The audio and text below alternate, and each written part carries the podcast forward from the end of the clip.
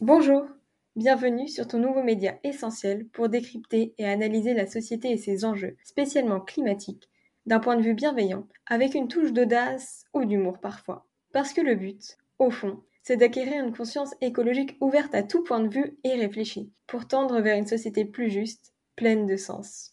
Dans cet épisode, le sujet se portera sur un gaz porteur d'espoir et d'attentes immenses, l'hydrogène. De son origine à son utilisation, de nombreuses questions se posent autour de ce gaz, notamment à propos de sa pertinence dans la transition écologique. Sachez que l'hydrogène ne se trouve pas sous forme naturelle sur la planète. De très nombreux procédés sont requis avant de pouvoir l'utiliser. Aujourd'hui, deux méthodes principales peuvent être relevées. 90% de la production mondiale est réalisée par un processus utilisant des hydrocarbures qui permettent en fait de séparer les atomes de carbone de l'hydrogène que l'on recherche. En évidence, de nombreux problèmes se posent alors. L'extraction de ces hydrocarbures génère des dégradations environnementales majeures et surtout de très fortes émissions de CO2. Sans oublier l'immense quantité d'énergie nécessaire qui inclut plusieurs procédés complexes et émetteurs de CO2, qui, s'il n'est pas capté et stocké directement, finira dans l'atmosphère.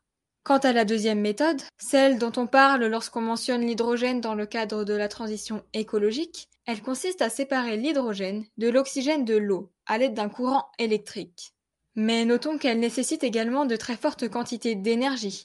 D'autant plus que même si cette méthode ne nécessite que des ressources supposées durables et naturelles, comme l'eau ou l'électricité, celles-ci ne le sont qu'à certaines conditions bien évidemment. Il est clair que d'une part, l'eau n'est pas une ressource infinie, mais surtout, d'autre part, si l'électricité n'est pas produite par des sources peu carbonées, comme les énergies renouvelables ou le nucléaire, cela n'est absolument pas durable. C'est tout de même quelque peu problématique si l'on produit de l'hydrogène tout en utilisant de l'électricité fabriquée par une centrale à charbon par exemple. Un autre problème majeur se pose alors, celui de son rendement. En effet, les multiples procédés indispensables pour produire l'hydrogène résultent parfois en une perte majeure d'énergie lors de son utilisation.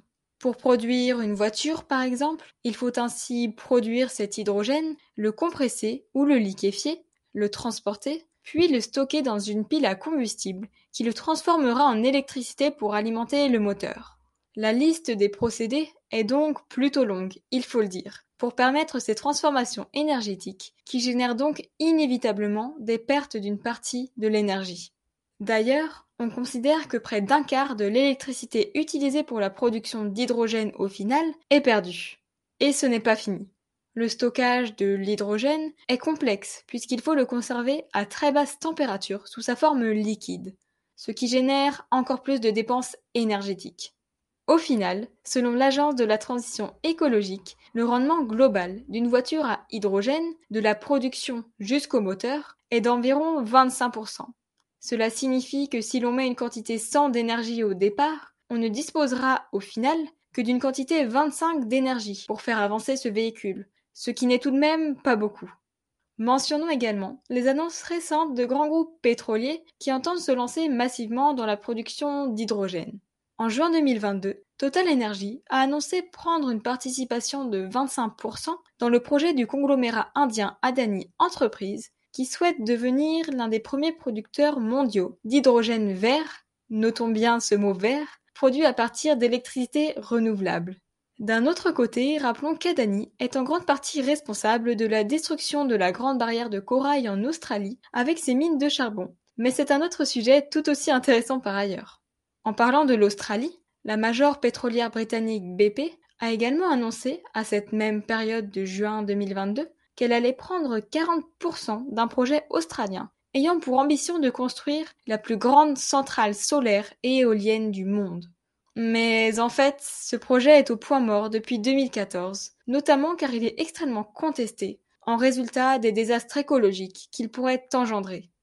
Pour conclure, L'utilisation de l'hydrogène ne s'avère pas dans tous les cas si vertueuse que cela, en vue de sa fabrication, des moyens essentiels à son déploiement et de la manière dont on souhaite l'utiliser. Utiliser une énergie considérée comme plus durable ne suffit pas pour lutter contre l'impact climatique des hommes. Si les habitudes ne changent pas, ce qui passerait par l'utilisation des transports en commun, des mobilités douces et surtout un usage raisonné des moyens de transport polluants comme la voiture individuelle ou l'avion, le climat se verra toujours autant dégradé. D'autant plus que la population est amenée à croître massivement ces prochaines années. Ainsi, il ne faut pas attendre un potentiel futur avion à hydrogène pour changer nos habitudes et adopter un mode de vie plus sobre. Bon, assez parlé. Maintenant il est temps de passer à l'action. Alors à très bientôt sur l'écologique.